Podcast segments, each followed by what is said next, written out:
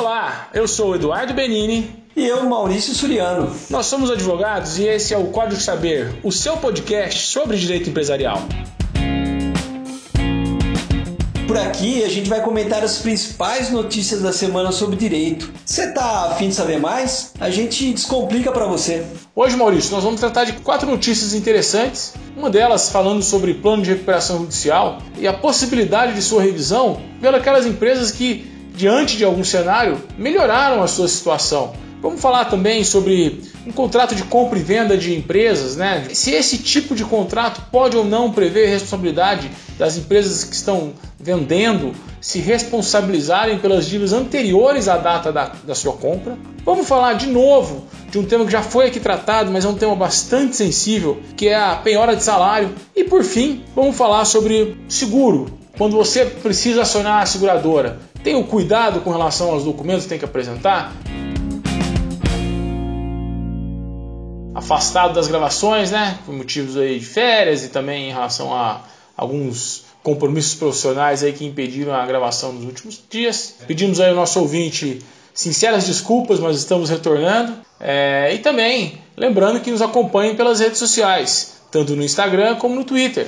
Código Saber tem sempre lá as notícias que nós comentamos aqui no podcast, nos episódios. Então, Maurício, a palavra é sua. Que bom que estamos de volta. Fala, Eduardo, tudo bem? De fato, uma pequena pausa aí, né? E até eu gostaria de falar para o nosso ouvinte que o Eduardo, com mais dois, dois amigos nossos, fez aí o caminho da fé, saindo aí de Poços de Caldas, indo até o Santuário Nacional de, de Aparecida de bicicleta. O caminho da fé aqui eu já vou colocar, que não sei se você tem conhecimento, mas ele foi inspirado no caminho de Santiago de Compostela. É, alguns amigos fizeram várias vezes esse caminho na Espanha e resolveram trazer para o Brasil. E ele foi inaugurado, ele começou, ele teve o seu, seu lançamento, vamos dizer assim, em 11 de fevereiro de 2003, partindo da cidade de Águas da Prata. Conta aí, Eduardo, fala um pouquinho aí para os nossos ouvintes como é que foi essa experiência. São aproximadamente 300 e 330, 340 quilômetros aí que nós percorremos durante quatro dias. É muito bonito, mas as subidas são infinitas, mas foi muito interessante. É, foi muito gostoso o fato também de ter comigo aí esses três amigos, Murilo, Ricardo e Juliano. Conhecemos muita gente, muito lugar bonito. Para quem tem aí interesse em fazer um, um passeio que concilia o esporte, um pouco de aventura e, evidente, é claro, reflexão, oração questão religiosa, enfim, o caminho da fé fica aí uma, uma bela dica para que se possa percorrer e gastar uns dias nele. No último dia 14 de outubro, a primeira Câmara Reservada de Direito Empresarial do Tribunal de Justiça de São Paulo, é uma Câmara especializada em questões empresariais, ela julgou um acórdão, Maurício, em que uma pessoa reclamava uma indenização por dívidas que ela pagou da empresa que ela havia comprado em 2009. Como que ela comprou essa empresa? Ela comprou as cotas dos então proprietários dessa empresa e lá no contrato social, no contrato de compra e venda, ficou estipulado que todas as dívidas anteriores à compra seriam de responsabilidade do vendedor. A cláusula contratual é assim, olha, que os vendedores declaram para os devidos fins que respondem integralmente por qualquer débito relativo ao período anterior à data da compra. Linhas gerais, é isso que a cláusula falava. O comprador, no passar dos anos, descobriu que havia dívidas que não haviam sido detectadas até então, especialmente dívidas trabalhistas, que somaram mais de 300 mil reais. Que, que os compradores fizeram? Falou, olha, é, foram lá nos vendedores e falaram assim, olha, eu preciso receber de volta esses 300 mil, que são dívidas anteriores à data da compra, que você ficou de se responsabilizar por isso.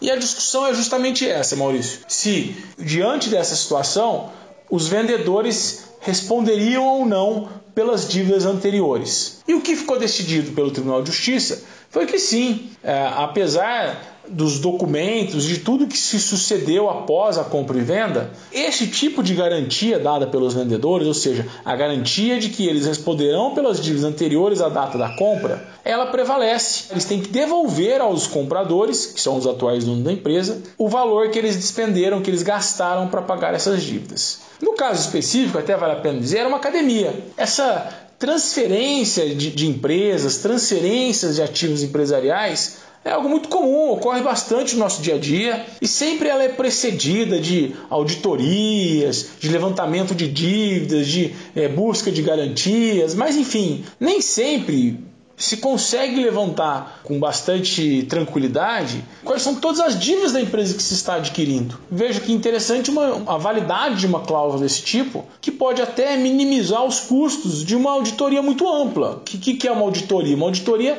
você tem que ir até lá na empresa levantar dívida por dívida, é, é, operação por operação, para entender quais são as contingências que a empresa tem, quais são os processos que tem contra ela, quais são os problemas, enfim.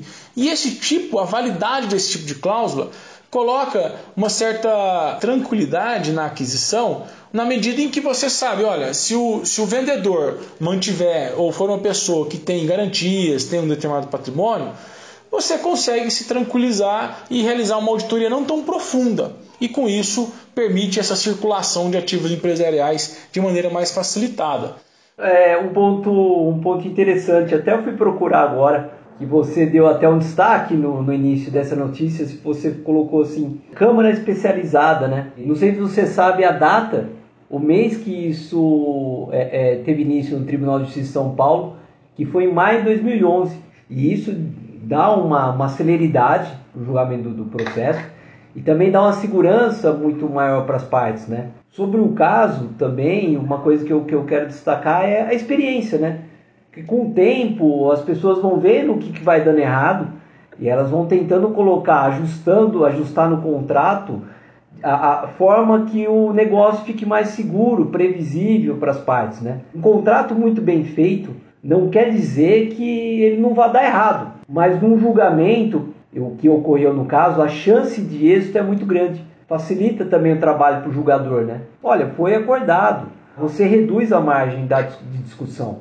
E aí, contando também com uma vara especializada que só tratam questões em determinada matéria, a chance de êxito é muito maior. O que eu acho interessante desse caso, para quem atua no dia a dia em compra e venda de empresas, compra e venda de sociedades e cotas, se sabe o quanto de energia se gasta aí é, no sentido de levantar as dívidas da empresa, que a gente chama de empresa-alvo, né? Quer dizer, essa questão das dívidas anteriores é uma questão que pesa muito. Muita energia é gasta nisso daí. Custo de uma operação, muitas vezes, de compra e venda de um, de um, de um ativo empresarial, é, ele é bastante impactado pelo levantamento de informações com relação a dívidas, com relação a contingências, com relação a, a há problemas fiscais nessa empresa, não há, há problemas trabalhistas, não há. Responder essas perguntas é, e respondê-la de maneira profunda impacta muito no custo dessas operações. Na medida em que o próprio judiciário começa a reconhecer a validade de uma cláusula desse tipo, o que ele está, está nos dizendo aqui é o seguinte: olha, apesar de você, empresário, ser acostumado ao risco, você não, não precisa se tornar totalmente responsável pelas dívidas anteriores. Não, você pode inclusive imputar que o vendedor fique responsável por isso. Ou seja, você minimiza essa transferência de risco, o que acaba, de certa forma, por facilitar a circulação desses ativos. Eu acho bem interessante nesse aspecto também essa decisão.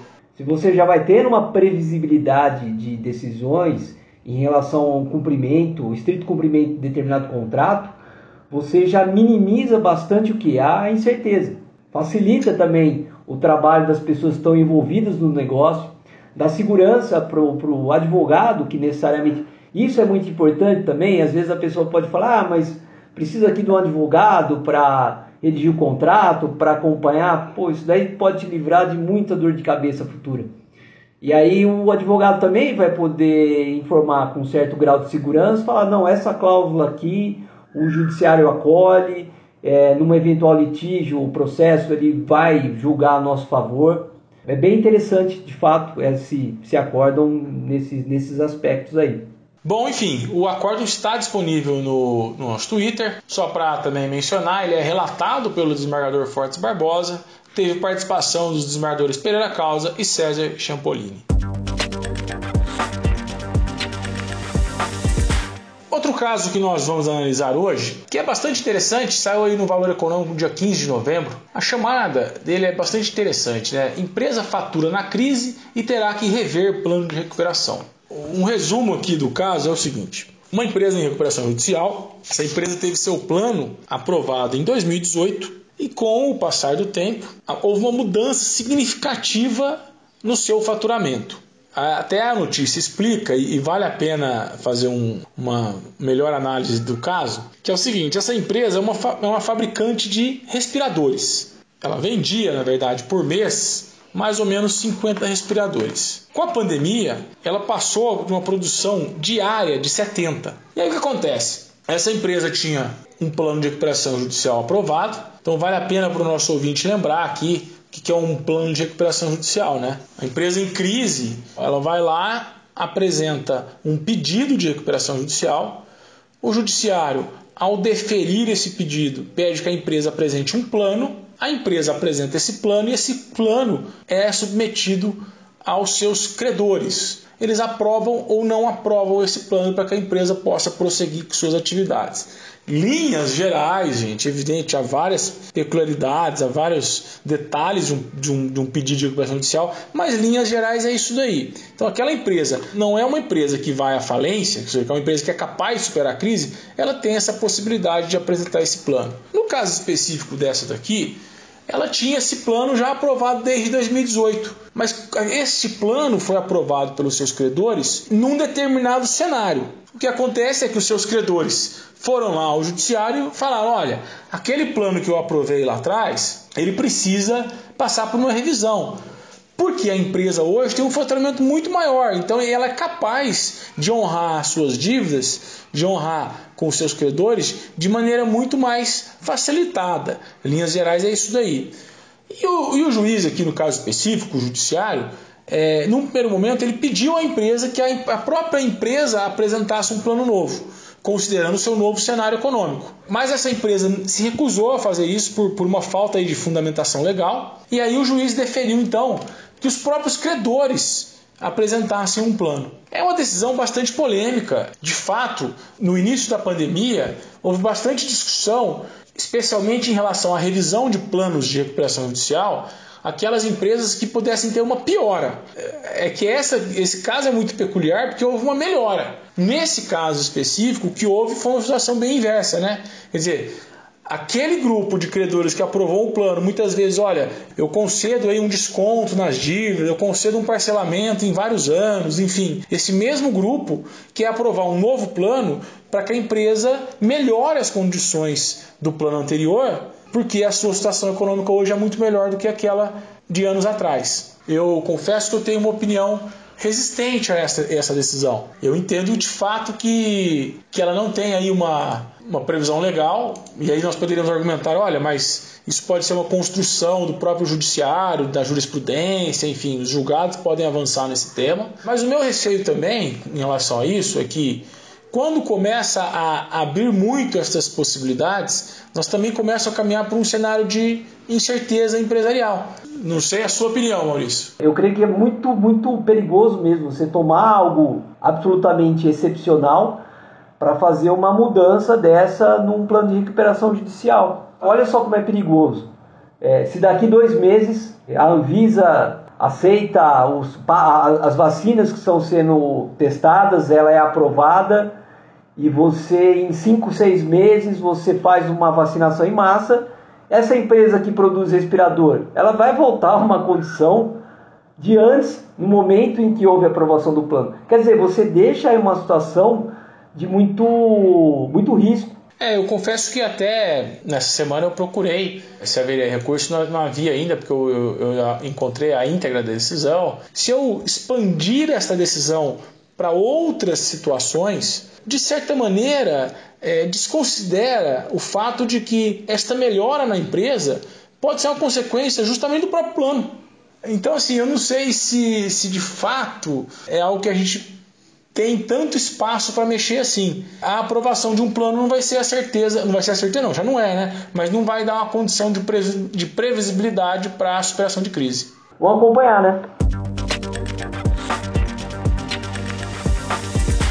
Olha só, Eduardo, novamente o valor ele destaca no jornal do último dia 20 de novembro a questão sobre a possibilidade de penhora de salário do devedor. Quando a gente fala de penhora de salário, a gente vai buscar lá no artigo 833, inciso 4 do nosso Código de Processo Civil. Vou ler só o início aqui. São impenhoráveis os vencimentos, os soldos, os salários, os proventos. Então eu destaco aqui, são impenhoráveis. Não há abertura para uma interpretação diversa. É muito claro. Só que é o seguinte, tem uma forte corrente para relativizar essa regra aí. E a notícia, ela traz três decisões do Superior Tribunal de Justiça. Quais são elas? É, um delegado, ele teve a penhora dos seus vencimentos para pagamento de dívida de aluguel.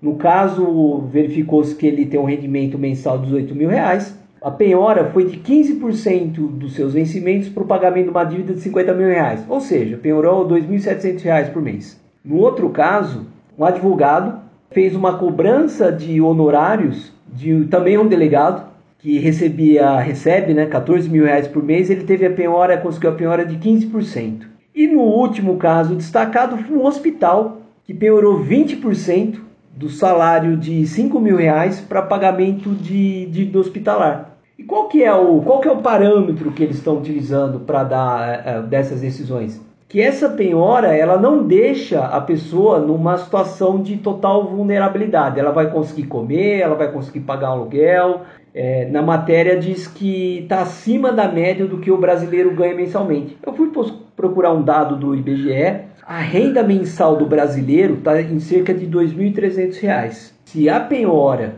é, permite que a pessoa atenda suas necessidades básicas, alimentação, vestuário, transporte, educação, é possível sim a gente penhorar salário. Há também o que eles trazem aqui, é o interesse do devedor, que às vezes não encontra nenhum bem em nome do, do credor, desculpe, não encontra nenhum bem em nome do devedor, sobra só o salário. Porque o que acontece também, a pessoa que às vezes tem uma dívida, ela não vai adquirir nada no nome, ela usa o salário e transfere para uma outra pessoa, enfim, que seja, porque ele sabe que aquele valor estaria garantido por lei. Eduardo, você concorda com essa essa relativização do, do artigo 833? Eu não concordo porque a lei, a lei não flexibilizou isso de maneira clara. Entendo as injustiças que são criadas a partir é, de pessoas que conseguem fazer essa blindagem patrimonial, né? Elas são aparentemente desprovidas de qualquer recurso, mas têm um bom salário e esse salário é empenhorável e aí o judiciário não consegue avançar sobre isso. E eu acho que isso impactou nesse tipo de decisão. Então você flexibilizar essa empenhorabilidade sem a alteração na lei, é, eu acho que é muito casuístico mesmo e de repente estamos na hora de repensar essa norma tal qual o parâmetro que nós temos de limite de garantia, é, no caso de, de, empréstimos a aposentados lá, que tem um limite do quanto você pode descontar em folha, do quanto você pode descontar, também eu acho que nesses casos teremos que ter um limite do quanto, qual é o limite de penhora de um salário. Se por um lado alguns é, órgãos do judiciário se sentindo até de certa maneira desprestigiados, acabam tomando decisões um pouco mais ousadas. Por outro lado, a falta de, de, lei também nesse sentido muitas vezes inibe outros juízes aí a de fato é, concordarem com esse tipo de penhora. Para o cidadão, que é o, o jurisdicionado, fica um jogo de sorte, né? O processo legislativo ele é, ele é lento. Não dá também para você reclamar dessa lentidão, porque é um processo complexo, né? A edição de uma lei é algo muito complexo. Você tem que ver, fazer a adequação em todo o sistema jurídico para não causar às vezes um desbalanceamento. É, o sistema é único. Você às vezes trabalhar só num ponto, você vai causar às vezes um problema em outro. Você tem que ver se determinada lei é constitucional ou não. Só que o movimento do judiciário, ele é das decisões, ele é muito mais dinâmico. Às vezes ele acerta, às vezes ele erra, enfim. Mas o ponto é até que medida o judiciário ele pode avançar sobre uma lei, né? É, são precedentes que eu acho que nos dão um sentimento de justiça. Porque a gente percebe, por exemplo, quando a gente fala, ah, um delegado que não paga uma dívida. Quer dizer, um delegado tem um bom salário, tem um. Então eles nos dão uma sensação de decisões justas. Porque essas dívidas também não podem ficar sem serem pagas, porque de fato, se é algo devido, tem que pagar. O que eh, eu de fato coloco é esse ponto da necessidade de. Esse é um tema que já está muito presente no nosso dia a dia. É, o judiciário já se debruçou bastante sobre esse tema, ele, ele já pautou mais ou menos o que é o razoável para isso e, portanto, cabe só o legislativo ser sensível a esses pontos e avançar e legislar isso daí do entendimento dos nossos tribunais, vamos ver onde que isso vai, se vai haver uma mudança da lei. Eu, eu creio que vai chegar um momento em que você vai ser, o legislativo vai começar a ser pressionado para decidir, mas não tem outra decisão, às vezes o, o que, que o legislativo poderia colocar é expressamente impiorável? Ou qual é o limite de penhorabilidade disso daí, realmente? E olha só, Eduardo, trazer aqui também uma notícia do último dia 14 que saiu no Conjur. Um, uma pessoa ela comprou um celular e um relógio e ela fez um seguro desses, desses equipamentos, né? Hoje a gente sabe que um celular é às vezes custa 6, 7 mil reais, um relógio também pode ser muito caro. E ela foi roubada. A seguradora pediu os documentos. Olha, eu quero os documentos que comprovem que você tinha mesmo esses equipamentos. Só que ela não tinha nota fiscal ela tinha outras formas de comprovação e a seguradora negou. Ele entrou então com um pedido de pagamento da seguradora. É um caso lá do, do Juizado Especial Civil, do sétimo Juizado Especial Civil do Rio de Janeiro, em que ele entrou contra a seguradora pedindo o pagamento e fazendo prova desse relógio, que, que era proprietário do relógio de celular, não com a nota fiscal mas com outros documentos, foto, seja da caixa, testemunha, enfim.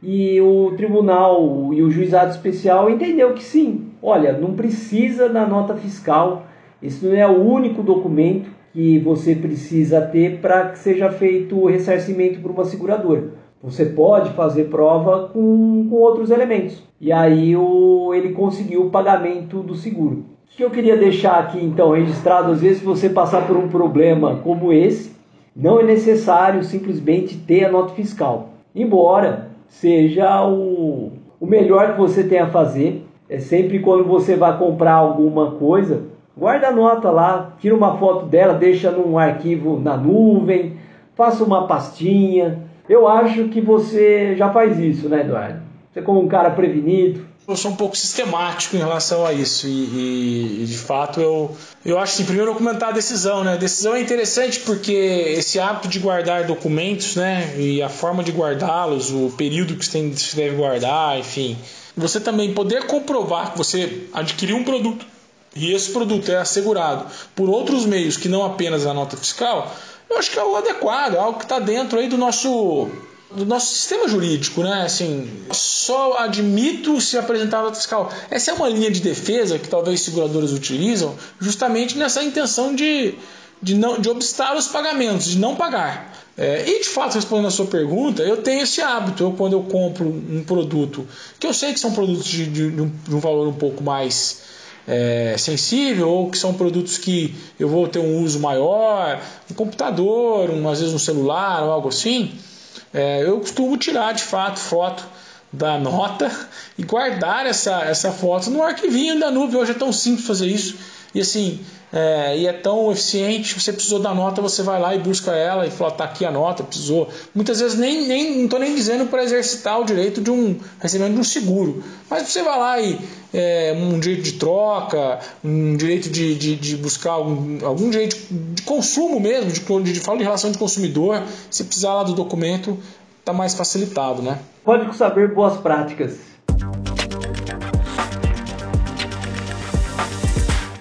Falando em boas práticas, já vou emendar aqui a, a, Na verdade, uma notícia, um artigo, achei bastante interessante. É do dia 19 de novembro, Maurício, também de valor econômico. Diretores jurídicos ganharam influência, mas falta desenvolver liderança. Olha que interessante, hein? Na verdade, é uma notícia, tá, vamos colocar lá no nosso Twitter, em que um relatório de um escritório de advocacia é, indica que diretores jurídicos estão cada vez mais entendendo que eles são é, não mais apenas um, um, interlocutor entre advogados internos e advogados terceirizados e a própria administração da empresa, quer dizer, eles não fazem só essa interlocução entre o, o grupo interno de advogados e a administração da empresa ou o grupo externo de advogados e a administração da empresa. Os diretores jurídicos hoje, eles entendem que eles têm um papel um pouco mais estratégico, eles estão cada vez mais próximos da, da administração da empresa na tomada de decisões. E aí é interessante a notícia porque ela indica que a atuação deles hoje é até mais como um efetivo conselheiro, aquele, aquela figura do conselheiro da administração, que muitas vezes eram técnicos de economia, técnicos no, é, na área é, de produtos, de desenvolvimento, de marketing, enfim, mas também começa a ganhar espaço os diretores jurídicos com essa proximidade da administração. O que é algo que eu sempre imaginei que, que fosse acontecer, até é, nos estudos que eu costumo fazer, nas leituras, eu sempre identifico essa, esse espaço porque a, a regulação jurídica, especialmente, especialmente, a regulação empresarial, a regulação de direito empresarial, dizendo, mas de, de direito tributário, cada vez mais ela vai se tornando sofisticada. É, manter boas práticas. Hoje nós temos discussões sobre LGPD, compliance. São tantas as, as discussões é, e muitas vezes a administração precisa sempre recorrer aí a advogados especializados, e aí começa a aparecer um destaque para essa função de diretor jurídico, e vamos colocar assim, ou conselheiro jurídico, ou diretor estratégico jurídico, que é justamente a pessoa que faz o filtro né, entre tudo que, o, que, o, que os especialistas em direito vão levar para a empresa e a administração da empresa. E aí vai pavimentar um, um caminho, ou pavimentar os vários caminhos e auxiliar na tomada de decisão. Vejo com bons olhos, vejo de fato isso como uma oportunidade para todos aqueles que estão ingressando na carreira jurídica, ou até mesmo para aqueles que não são da carreira jurídica, já são da carreira da administração da economia, mas que podem, buscando informações da carreira jurídica, trazer mais eficiência aí na sua função. Do início dos anos 2000, eu me recordo que aí é o início que nós nos formamos, que havia um discurso muito forte de você tirar o jurídico dentro da empresa e agora nós começamos a ver um movimento um pouquinho diferente. Olha, na verdade o jurídico interno ele é importante, mas ele tem uma importância muito grande na área estratégica. Então preste mais atenção nesse ponto na sua empresa. Um diretor jurídico, por exemplo, ele pode, pela experiência, enfim, de carreira, e aí a gente está falando, lógico, de um profissional de carreira com uma, com uma grande experiência, na detectação de, detectação de passivo, né, de riscos. É de um auxílio muito grande mesmo. Tem a dica de leitura, né? Tem. Opa, se tem. Vou de, de um autor aqui que eu, eu virava um pouco a cara para ele, porque ele, ele não é muito. Ele é provocador, ele toca alguns temas é, bastante polêmicos, e ele não foge também da polêmica, que é o Luiz Felipe Pondé, eu vou trazer aqui, chama Filosofia do Cotidiano, pequeno tratado sobre, que ele fala questões menores. São pequenos textos sobre vários temas, e vou falar alguns aqui. O primeiro é Para que acordar? O que é melhor, realidade ou fantasia? Família, filhos e pais, envelhecimento e solidão, a miséria masculina, o medo do outro, decisão de não ter filhos, a matéria do miséria do desapego, inteligência atrapalha a vida? E outros mais aqui. Uma leitura bem bacana, faz pensar, ele causa desconforto, ele está longe de ser uma unanimidade. E com ele eu vi a importância de você ler algo ou uma pessoa que, com que você não concorda. Eu, eu vi algumas entrevistas dele e de fato eu não gostava muito. E um amigo meu indicou para mim: não, lê você vai gostar. E ele me abriu a cabeça nesse sentido, de ler algo que você não concorda para colocar em questão também o que você pensa. Então, por isso, indico é, Luiz Felipe Pondé, Filosofia do Cotidiano.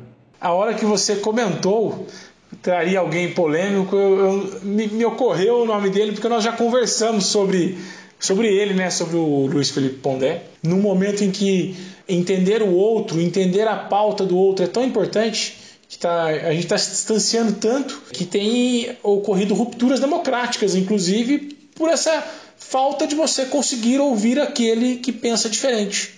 Então você hoje costuma só ouvir aqueles que pensam como você. Há uma certa um processo de é, tribalização da ideia, né? Você tem tribos de ideias e essas ideias parecem que as pessoas que compõem uma tribo não querem nem saber das ideias da outra tribo. Isso é ruim para nós como sociedade, é ruim para o cidadão, é ruim para a integração das pessoas, é ruim até para os processos de solidariedade humana. As pessoas são pouco solidárias com as outras tribos de ideias. Com isso, Maurício, nós encerramos esse episódio. Deixamos claro que na próxima semana terá episódio novo. Abraço, Eduardo, para todos os ouvintes. Valeu, tchau.